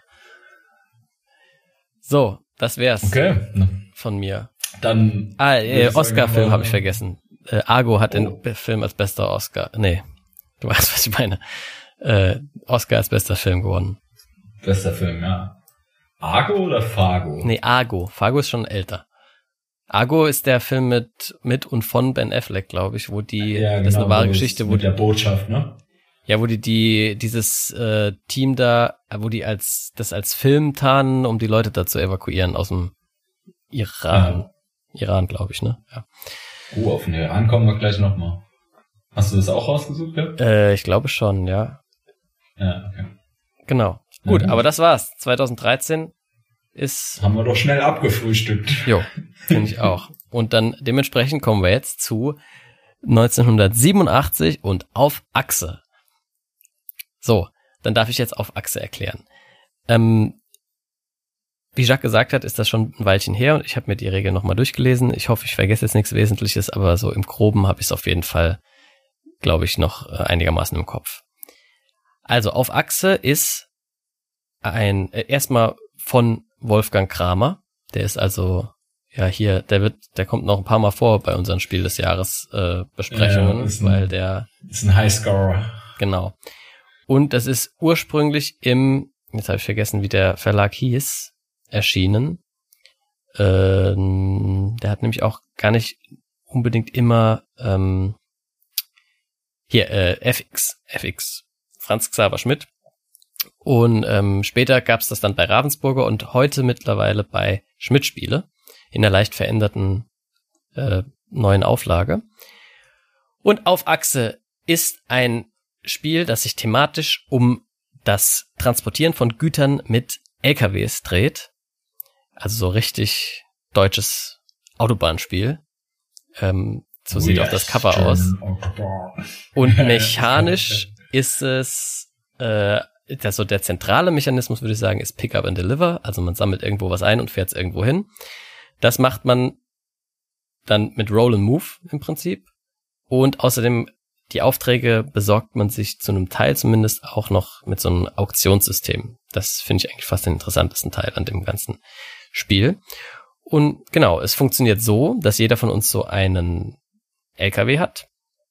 Und es gibt eine Karte, ähm, auf der sind Städte in Europa drauf. Das ist Deutschland, Italien und Österreich, glaube ich. Ähm, das sind immer Städte und dann zwischen den Städten ein Feld und, oder zwei Felder und dann wieder eine Stadt und so weiter. Und jeder kriegt am Anfang des Spiels drei Aufträge ausgeteilt. Und in diesen Aufträgen, auf diesen Aufträgen steht immer drauf, wie viele Waren man von wo nach wo bringen soll und was man dafür dann für Geld kriegt. Geld ist quasi die Siegpunkt. Oder das, wer das meiste Geld hat, gewinnt am Ende. Und da steht dann zum Beispiel, du willst von Dortmund nach Mailand vier Waren transportieren und kriegst dafür dann eine bestimmte Anzahl an Geld. Und jeder hat eben drei solche Aufträge, dann kann man sich also so einen leichten Plan machen, okay, was ist jetzt die optimale Route, weil man kann natürlich auch erst nach Dortmund fahren, dort die vier äh, Waren einladen und dann noch in Köln vorbeigucken und noch zwei Waren einladen, weil von Dortmund soll man nach Madrid oder nach Mailand, habe ich vorhin Madrid gesagt, ist ja auch egal, Hauptsache Italien, wie kennen wir ja. Äh, äh, und äh, keine Ahnung, Köln soll es noch nach München und dann denkst du halt, okay, dann sammle ich erst beides ein und fahre dann in einem Rutsch da Richtung Süden. So, das ist so das Prinzip, äh, was man sich so für Gedanken machen muss.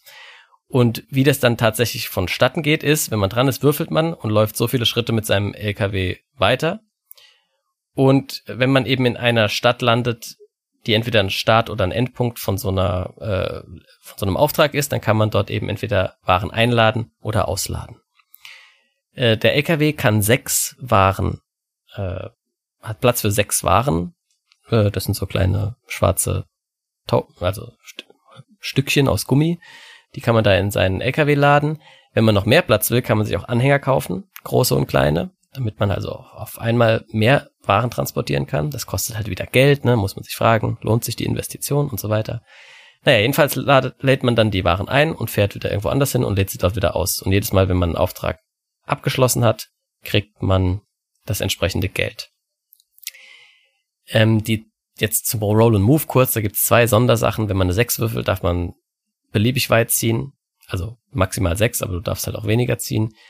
Und wenn man eine 1 würfelt, dann muss man noch ein Stauplättchen ins Spiel bringen. Ne? Das, äh, Quatsch, ein äh, Baustellenplättchen. Das blockiert dann halt so eine äh, eine Strecke. Da muss man dann quasi einen Umweg fahren.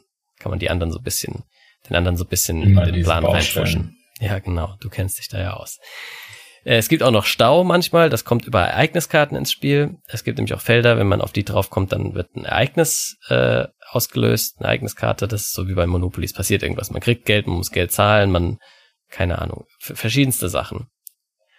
Und Jetzt, jetzt kommt noch der interessanteste Teil, wie ich den ich vorhin schon so ein bisschen angeteasert habe. Es gibt auch noch so ein kleines Auktionssystem, denn es gibt auch immer vier offen ausliegende Aufträge und die kann man, da kann man sich dazu entscheiden, wenn man dran ist, ähm, zur Versteigerung ausrufen sozusagen. Also kann man sagen, so, jetzt der, hier liegt der Vertrag äh, von Flensburg nach Stuttgart und äh, der interessiert mich. Und dann wird reihum geboten und auf der Karte, die, das sind so, die Aufträge kriegt man in Form von Karten, das habe ich auch noch nicht gesagt. Der, da steht eben immer drauf, wie viele Waren, von wo nach wo, was kriegt man am Ende dafür raus. Und dann steht außerdem unten noch äh, fünf oder sechs, fünf sind es, glaube ich, äh, Gebote, die man eben nachher nach, nacheinander abgeben kann. Das heißt, der erste Spieler kann sagen, okay, ich gebe das Gebot eins. Das sind dann, keine Ahnung, 200 D-Mark. Und dann kann der nächste Spieler sagen, okay, da gehe ich noch drüber und nimm das Gebot 2. Und so geht es halt so lang, bis keiner mehr drüber geht. Und ähm, dann krieg, so kriegt man eben neue Aufträge rein quasi. Und das Interessante ist aber, dass die Gebote vorgegeben sind. Ne? Also dieses, da ist dann schon dafür gesorgt, dass das sinnvolle Beträge sind, die es halt interessant machen, die Überlegungen. Lohnt sich das für mich jetzt, den Auftrag für so viel Geld noch einzukaufen?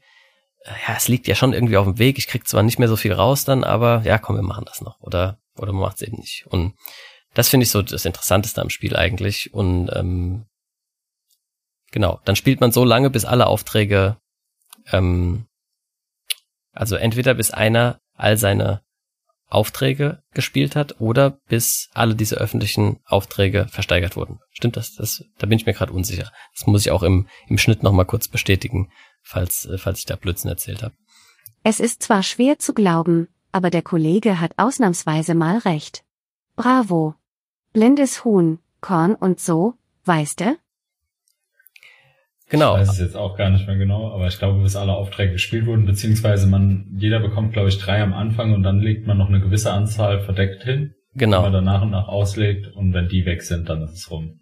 Sind aber nicht alle, glaube ich. Ich glaube, es sind zwölf insgesamt oder sowas und dann ist vorbei. Oder so irgendwie. Also, also wie gesagt, ja. in, ich, ich, ich schneide hier an der Stelle gleich nochmal kurz rein, wie es wirklich ist. Ist auch nicht so wesentlich.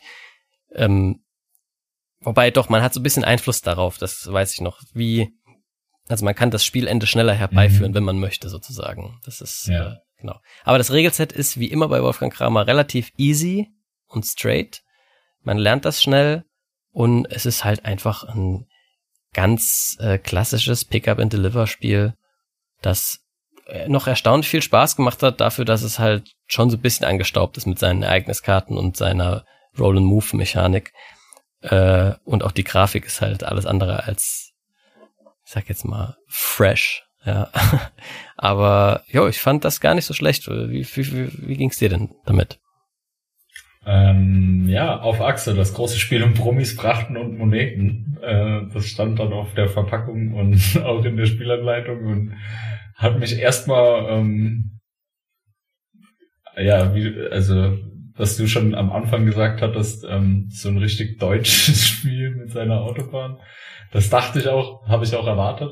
Aber ich gebe dir recht, es hat erstaunlich viel Spaß gemacht dafür, ähm, dass ich eigentlich mit relativ niedrigen Erwartungen da reingegangen bin fand ich schon ziemlich cool, weil die ich hatte nicht das Gefühl, dass man jetzt super viel Interaktion während dem normalen Ziehen und dem ähm, Bewegen über die Karte und dem Verschieben von Frachten hat, aber durch diese Auktionen, ähm, wo man sich überlegt, kann ich das bezahlen, lohnt sich das oder will ich nicht lieber das, ähm, kommt natürlich schon ziemlich viel so zwischen Interaktion rein, zwischen den Spielern und Spielerinnen und das ist, das hat Bock gemacht. Also das war cool, weil man dann natürlich seine Routen nochmal angepasst hat und ja, manchmal äh, ist es so ein bisschen ärgerlich gewesen, wenn man irgendwo nicht vorbeigekommen ist und dann irgendwie große Umwege fahren musste oder wenn schon jemand gerade dann auf dem Feld stand, auf das man eigentlich drauf wollte, dann darf man nämlich nicht drauf.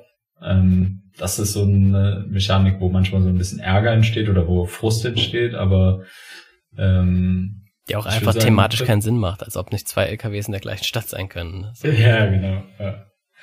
Äh, aber prinzipiell hat das schon viel mehr Spaß gemacht, als ich gedacht hätte. Also dieses, okay, ich plane meine Route und jetzt fahre ich von da nach da und bringe irgendwie mein Zeug hin und wenn ich es dann abgeliefert habe, darf ich mir die dicken Geldscheine holen. Das ist schon, das fühlt sich schon gut an. Also ja, mich hat so im ersten Moment danach, also oder als erstes erinnert einfach an Zug um Zug tatsächlich. Auch wenn man bei Zug um Zug äh, nicht Roll and Move macht und es auch keine Auktionen gibt, aber dieses die Aufträge sind, äh, das hat mich direkt erinnert. Du ziehst irgendwie verdeckt Aufträge und musst von einer Stadt in die andere und äh, das ist so die, das ist die gleiche Art von Belohnungsgefühl, so, wenn man es geschafft hat. Ähm, also, jo, das, also das hat mir gut gefallen und das ist dass es einfach Spaß gemacht hat, seine Aufträge zu erfüllen und sich zu überlegen, welche, genau. welche Route nehme ich jetzt und kann ich mir da den Auftrag noch dazu holen und so. Und ja. ich finde auch, also das ist so ein Spiel, das würde ich vielleicht sogar, wenn ich irgendwie so ein, so ein Kind habe, so sechs, sieben, acht Jahre, äh, das mal so ein bisschen anspruchsvolleres Spiel jetzt lernen soll nach Tempo kleine Schnecke, äh, ist das was, dass man mit, es gibt auch eine vereinfachte Regel noch für Kinder extra, ähm, mhm. äh, wo man diese langsam ranführen kann an dieses äh, Vorplanen, oh, okay, und auch so ein bisschen Geldmanagement und so. Ähm, ja. Also dafür eignet sich das heute immer noch, würde ich sagen. Ja, fand ich auch. Also das, das ist meines Erachtens wenig in die Jahre gekommen. Noch eine Sache, die ich ziemlich cool fand, muss ich sagen, waren die Ereignisfelder. Ich kann jetzt leider keins mehr genau wiedergeben, aber ich will jetzt auch keine niemanden spoilern. Ähm, aber die Ereignisfelder waren, finde ich, cool. Also die Sachen waren wirklich so, dass es so ein Ereignis war. Die waren sehr abwechslungsreich und auch lustig teilweise so. Die waren ja, so irgendwie genau. Stories äh, dabei teilweise. Ja, und, richtig. Ja, also nicht langweilig. Die waren cool. Genau. Aber es ist halt einer der beiden großen Glücksfaktoren und das Roll Moves mhm. der andere große Glücksfaktor und die würden mich jetzt schon zu sehr nerven, als dass ich das jetzt für mich äh, gerne öfter spielen würde. Ja, also es muss schon eine besondere Situation sein, einfach weil das jemand mal kennenlernen will oder halt mit Kindern. Ähm, ja. Aber in, in der Neuauflage habe ich gelesen, ist zum Beispiel zumindest das mit dem Würfel schon ein bisschen verbessert worden, äh, indem man da jetzt mit zwei Würfeln würfelt was ja dann mhm. das, den Glücksfaktor ein bisschen ja. reduziert zumindest. Mhm. Genau. Ja, und ansonsten würde ich sagen, vom Design ist, da merkt man halt schon, dass es in die Jahre gekommen ist. Ne? Also die Auftragskarten sehen irgendwie aus wie früher so die, die Karten aus Monopoly. Die Karte ist jetzt nicht irgendwie. Das ganze Spiel erinnert gezeichnet. sehr an Monopoly, finde ich. Ja. Ja. Von, den, von der, genau. vom Auch das Geld sieht, ja, das, die, das Geld sieht ein bisschen so aus. Auch die Farben sind so, so, steril irgendwie. Es sieht aus wie so ein, ja. wie, wie so ein Straßenatlas halt. Genau. Und ich glaube, man könnte das jetzt schon, sage ich mal, grafisch gut aufpeppen. Ich meine, so eine Karte gibt ja theoretisch schon her, dass ich irgendwie richtig da Highlights drauf zeichne. Ich finde, man könnte eine Variante draus machen, wo man mit E-Autos unterwegs ist und muss sich dann immer ausrechnen, wo die nächste Tankstelle, bis zu welcher Tankstelle man es noch schafft und so. ja, oder man spielt das Ganze halt mit den Fluglinien und spielt Pan Am und spielt das, genau. sag ich mal, moderne Spiel. Also ich würde auch, genau, dann, dann empfehlen wir doch an dieser Stelle mal für alle, die jetzt nicht auf Nostalgie aus sind, äh, Pan Am. Das ist äh, ein Spiel, das zumindest thematisch in eine ähnliche Richtung geht. Da baut man eine Airline auf und das hat uns auch richtig Spaß gemacht. Also das ist so eine von meinen Entdeckungen dieses Jahr gewesen. Echt, also das äh, mhm. äh, ist auch nicht so schwer. Also ist jetzt Familienspiel ja. plus, würde ich sagen. Ähm, und ja. Gibt's nur leider noch nicht auf Deutsch. Das muss man sich auf Englisch irgendwo besorgen, aber ja. cooles Ding. Okay, zurück zu Auf Achse. Auf Achse zu Recht Spiel des Jahres geworden. Ähm, auch hier kann ich leider wieder keine Vergleiche zu den anderen Spielen ziehen. Die kann ich ja kurz mal nennen. Mit auf der Liste waren Der fliegende Teppich. Keine Ahnung, noch nie gehört. Die erste Ja, Million, das habe ich schon gehört, hab's aber nie gespielt. Same. Äh, dann ähm, Kreml, also wie, wie der der russische, genau. Ähm, Maritim sieht auch ganz komisch aus. Restaurant, die, die finde auch die die Titel waren alle so so einfallslos. Weird. und Sauerbaum und Shark und Tatort Nachtexpress. Das hat das schönste, äh, den Sonderpreis schönstes Spiel gewonnen und sieht auch wirklich sehr schön aus. Jo. Das waren, also ich kenne kein einziges Spiel davon, da kann man jetzt halt nichts dazu Ich sagen. auch nicht, aber ich meine, auf Axel hat's verdient. Also Ja. da brauche ich nicht drüber zu sprechen, wenn ich jetzt irgendwie so, wir haben ja jetzt doch die 80er irgendwann bald durch. Ähm, und ich würde sagen, es war mit eins von den besten, die ich gespielt habe, so vom Spielspaß. Also Ja.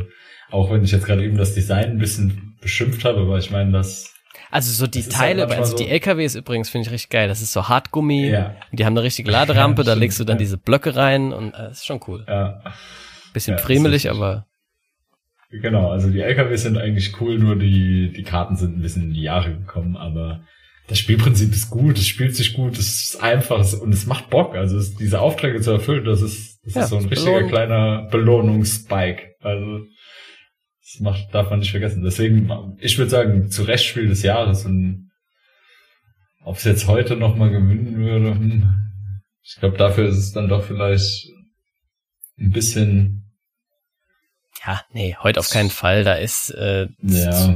das ist einfach nicht mehr originell. Das ist, die, die Mechanik sind ein bisschen angestaubt einfach. Aber ich könnte mir vorstellen, dass man das nochmal neu rausbringen könnte, ein bisschen modernisiert und dann wäre es wieder cool. Genau. Ich, äh, hier auch mal kurz die Begründung der Jury. Äh, auf Achse ist einerseits unkompliziert und deshalb auch für Gelegenheitsspiele leicht zugänglich. Andererseits verlangt es den Teilnehmer immer wieder gut überlegte Entscheidungen ab, um mit möglichst wenigen Zügen eine möglichst hohe Rendite zu erzielen. Je nach Interessenlage lässt sich das Spielende forcieren oder hinauszögern. Die Zufallselemente sorgen dafür, dass die spielerische Leichtigkeit erhalten bleibt und auch jüngere Teilnehmer eine Chance auf den Sieg haben und deshalb mit Spaß bei der Sache sind. Alter, das ist ja genau alles das, was ich gerade gesagt habe. Äh, Das hört sich an, als hätte ich jetzt nur nachgelabert. Nee, ohne Scheiß, ich habe mir das vorher nicht durchgelesen. Ich, ich, ich schwör. schwör. Ja. Naja, außerdem enthält die Anleitung eine vereinfachte Version, nach der auch Kinder ab acht Jahren Problem. Also, ja. Die haben gerade mitgeschrieben bei mir, Mann. sorry. Ja, ja. Ich höre jetzt auf zu lesen, da kommt noch ein Absatz, aber das ist Da steht wieder nur, was das du hast. drin. Genau. Ja, ja. Uh, es gab noch einen Preis für die Spielanleitung, das kann man noch, kann man noch äh, hinzufügen. Die ist auch ganz gut. Ich habe es ja vorhin nochmal gelesen. Ist okay. Mhm. Ja, okay. Gut. Dann würde ich sagen, haben, haben wir die Spiele für heute durch. Und was Genau. ist eigentlich 1987 passiert? War 19 da nicht das Braunkehlchen Vogel des Jahres? Das habe ich auch gehört. Ich wusste gar nicht, dass es auch braune Kehlchen gibt. Ja, genau.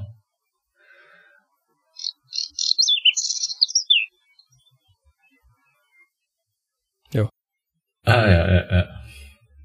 So hört sich der Junge an. Ich habe ähm, zu 1987 habe ich tatsächlich irgendwie nur vier Fun Facts, wenn ich ehrlich bin. Ich habe ein bisschen Also, mehr als 1987, aber dann fang du an.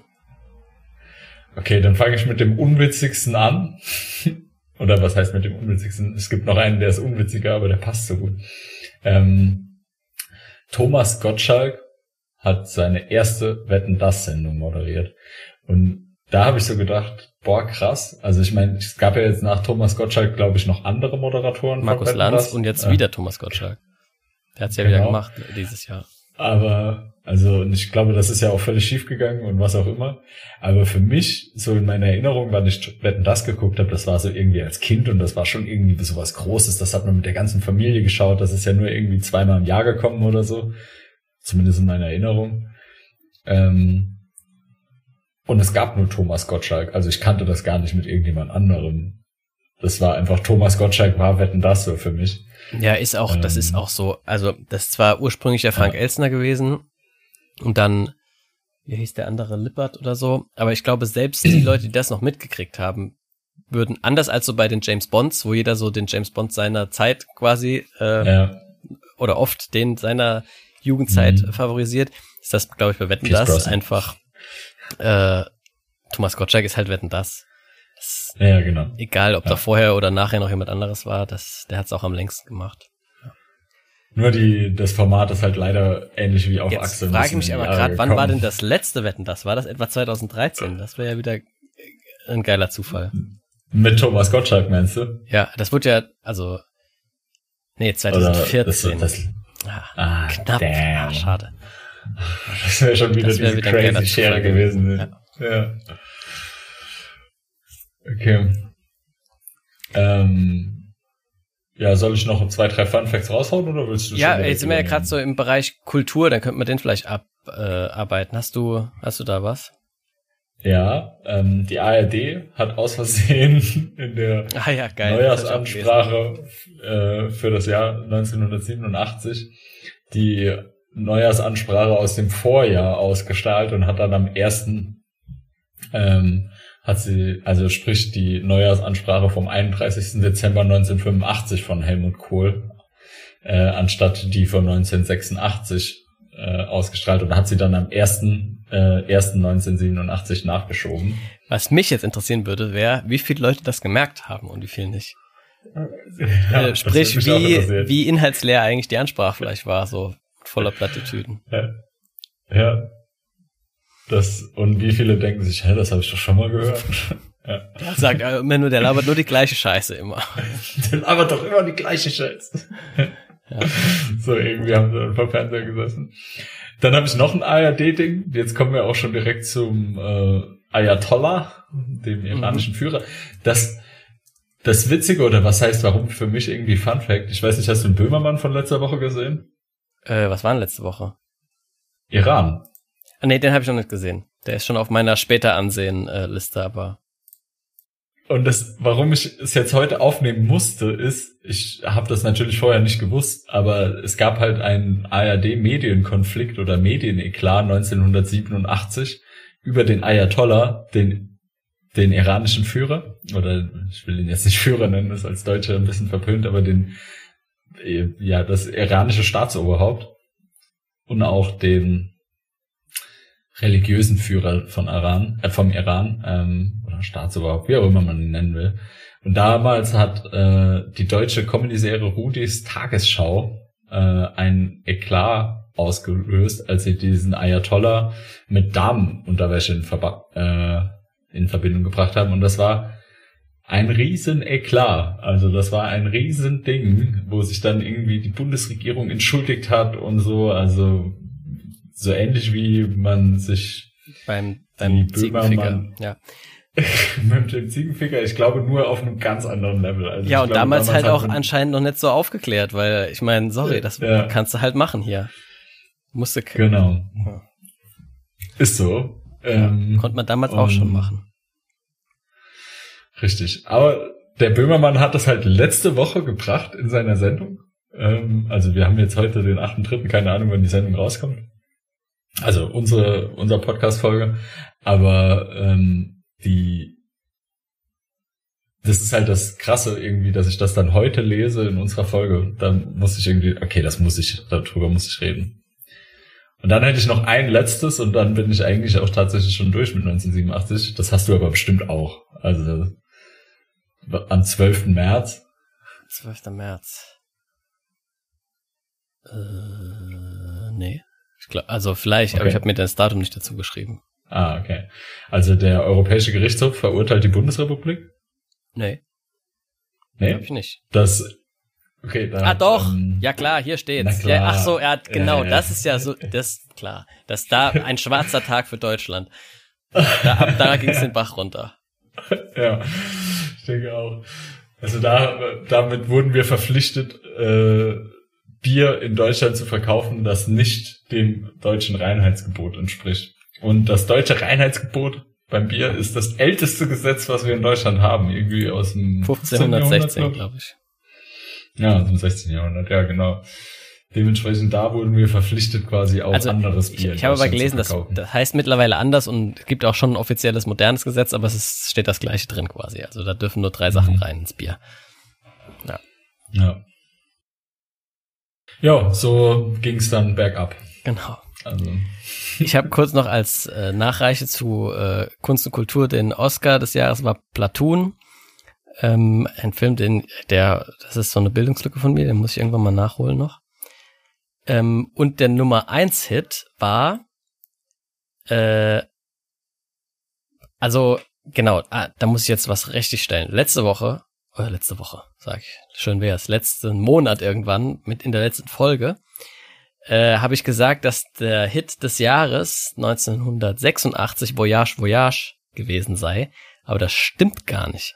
Das war nämlich 1987. Da habe ich mal wieder die Jahre vertauscht. Hey, hey. Äh, Oh, Fabi. Genau, und eigentlich wäre es letztes Mal nämlich, äh, und das ist umso schlimmer, weil wir tun ja Österreich eh schon immer bisschen Unrecht hier. Und der Hit des Jahres war nämlich eigentlich Genie von Falco. Uh, ja. Und äh, genau, das muss man jetzt nochmal kurz richtig stellen. Okay, dann habe ich noch ein paar andere Sachen tatsächlich. Also zu 1986 war schon einiges los. Ein äh, 1987, sorry, Vorsicht, 87. Nee, und zwar, das war schon schon eine ganz interessante Story. Da hole ich auch ein bisschen länger aus. Und zwar äh, sagt dir der Name Matthias Rust etwas? Puh. Ich muss leider sagen, nein. Nein, den meisten Leuten wahrscheinlich nichts mehr. Aber 1987, 88 so äh, kannte den Namen jeder in Deutschland und nicht nur in Deutschland, sondern auch zu, auf jeden Fall in Russland und ähm, wahrscheinlich auch sonst auf der Welt ziemlich viele Leute. Denn Matthias Rust ist mit 19 Jahren am 28.05.1987 mit seiner mit einer gecharterten äh, Maschine, eine Cessna 127P, für alle, die sich damit auskennen, ähm, einfach auf der nahe, also neben dem Roten Platz in Moskau gelandet als Privatflieger. Ähm, und 1987, kurz nochmal als Erinnerung, da war noch Kalter Krieg und Eiserner Vorhang und alles dicht eigentlich. Ja. Das heißt, das war schon eine ganz schöne Aktion. Der ist da äh, von Hamburg losgeflogen, erst auf die Färöerinseln, dann nach Island, dann nach Norwegen, dann nach Finnland und dann nach Russland. Und in Russland wurde sein Einflug natürlich bemerkt und es sind auch dann äh, irgendwann zwei Kampfjets neben ihm hergeflogen. Aber sie haben ihn halt, Gott sei Dank, nicht abgeschossen äh, und er konnte da einfach landen und hat dann da auch Autogramme verteilt und ja. Dann wurde er natürlich festgenommen und musste, wurde verurteilt für vier Jahre Arbeitslager oder zu vier Jahren Arbeitslager. Aber nach 15 Monaten Haft ist er da rausgekommen und hat auch, ich habe so ein Interview geguckt mit ihm, also die Zeit dort war, glaube ich, nicht so schlimm. Er hat dort in der Bibliothek gearbeitet und hat eigentlich eher Freunde gemacht, so die Wärter und so weiter. Äh, denn seine offizielle Begründung oder Rechtfertigung für das Ganze war auch in den meisten offiziellen Statements zumindest, er wollte ein Zeichen für die Völkerverständigung setzen und für Frieden und ne, aufeinander zugehen und so. Und äh, irgendwo hat er aber auch mal gesagt, es ging natürlich auch ums Abenteuer. So. Äh, jetzt, das hat jetzt mehrere interessante Nachspiele noch gehabt. Erstmal direkt so politisch. Der Herr Gorbatschow, der damals schon an der Macht war, hat das genutzt, äh, um seine ähm, ähm, Perestroika-Reformen und den ganzen Glasnost-Gedanken ähm, weiter voranzutreiben. Also Perestroika-Reformen, das waren alles so Reformen, die die Gesellschaft in Russland verändern sollten, vor allem in Bezug auf Meinungs-, Pressefreiheit und solche eher westlichen Konzepte sozusagen. Ähm, und Glasnost war dafür das Schlagwort, das so viel wie Transparenz, glaube ich, übersetzt bedeutet oder Offenheit oder so. So, jetzt gab es aber im vor allem im Militär viele, die dieser, diesen Reformen kritisch gegenüberstanden. Und nachdem jetzt da einfach so ein, irgend so ein deutscher Hallotri, so ein halbstarker, plötzlich einfach mitten in Moskau mit einem Flugzeug landen konnte, hat er sich gedacht, okay, äh, dann entlassen wir doch einfach mal direkt den Verteidigungsminister und den Chef der Luftverteidigung und noch 300 weitere Generäle wegen diesem Fauxpas. Das heißt, er hat das direkt gut politisch umgesetzt, um seine äh, Pläne weiter voranzutreiben. Und ähm, genau, das war so die erste politisch direkte äh, Folge. Ähm, dann wo kam halt schnell so jetzt auf den Herrn Rust selber mal äh, bezogen, kamen so Fragen auf, ist, was ist das eigentlich für ein Typ? Jeder wollte wissen, wer ist das? Und ist der wirklich so naiv, dass der sich einfach ins Flugzeug setzt und darüber fliegt, ne? Der hätte ja locker abgeschossen werden können. Oder ist der einfach nur irre oder tollkühn, waghalsig? Was ist mit dem los? Und ja, man hat dann äh, in Talkshows und so, hat der, war halt so ein bisschen, wie soll ich sagen, so, ihr könnt euch Interviews mit dem angucken. Ähm, die gibt's äh, aus der Zeit noch im Internet, äh, unter anderem eins mit Gunter Jauch habe ich zum Beispiel geguckt. Und ja, da wird ihm immer so ein bisschen vorgeworfen, dass er halt naiv gehandelt hätte und dass sein ganzes Weltbild und so ein bisschen naiv ist. Und er redet da, er ist also sehr so ein bisschen altklug äh, und äh, sehr eloquent und so, aber trotzdem irgendwie weird. Also ich habe die ganze Zeit ein weirdes Gefühl gehabt. So, und dann habe ich weitergelesen auf dem Wikipedia-Artikel von dem. Und als er dann wieder in Deutschland war, hat er seinen Zivildienst angefangen. Und während seines Zivildienstes wurde er wieder angeklagt, weil er äh, auf eine 19-jährige Krankenpflegeschülerin eingestochen hat, weil sie sich ihm halt verweigert hat irgendwie. Sie wollte nichts mit ihm zu tun haben.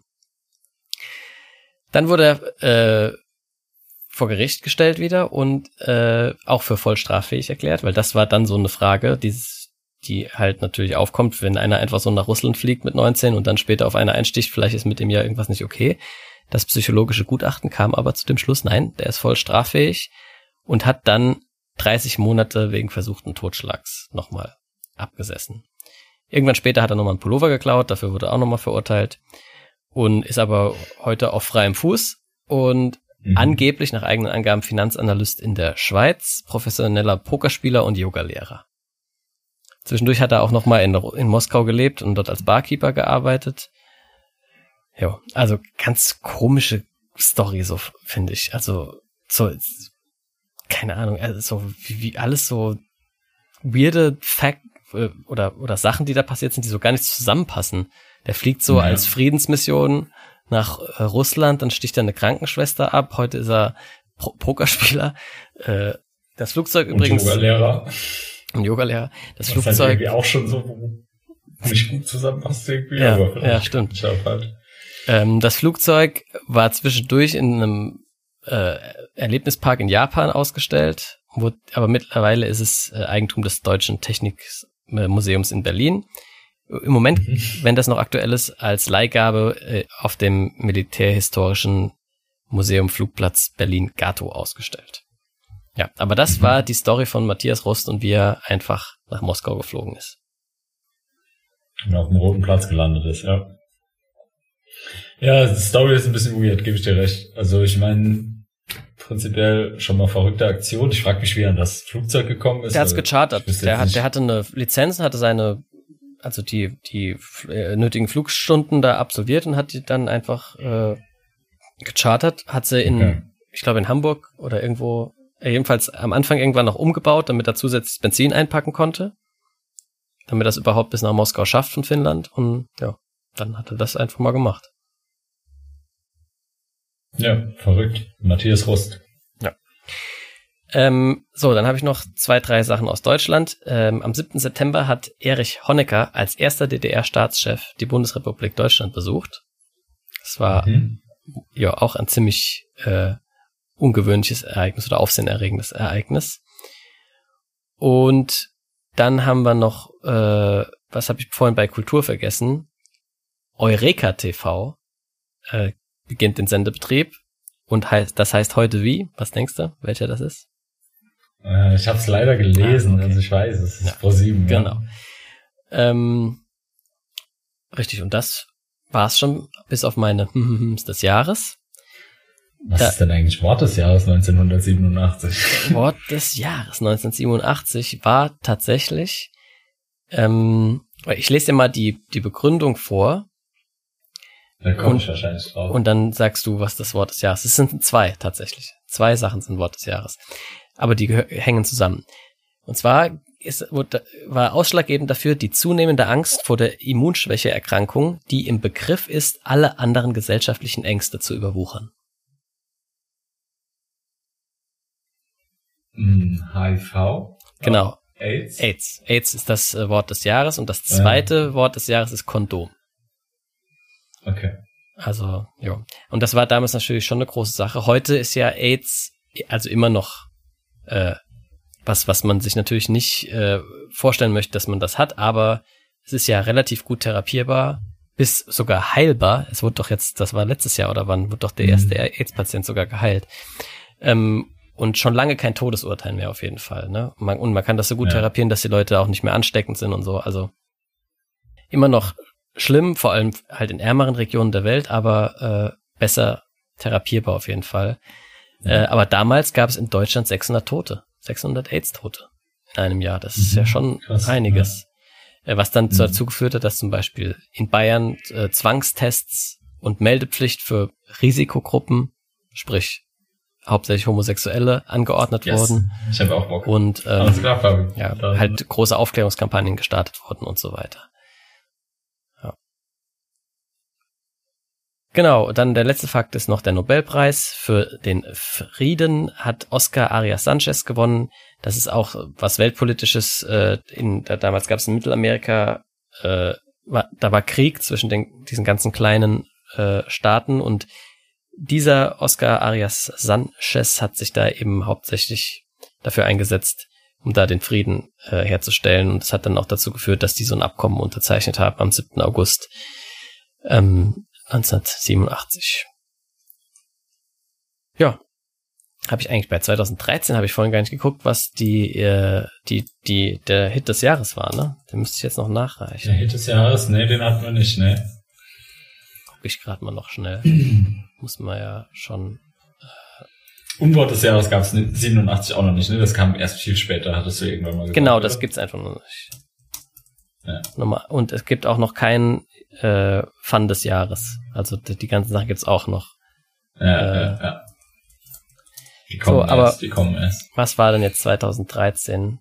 Liste der Nummer 1 jetzt, hier haben wir's. Und in der Jahres-Hitparade, wie das so schön heißt, ah, Wake Me Up von Avicii. Okay, dann sind wir ja quasi durch für heute eigentlich.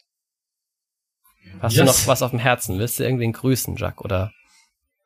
Mm, irgendjemand wollte doch mal gegrüßt werden, wo wir gesagt haben, äh, ja, das machen wir in der nächsten Folge, aber ich glaube, das haben wir schon erledigt, oder? Ich glaube Ich grüße mal den Peter.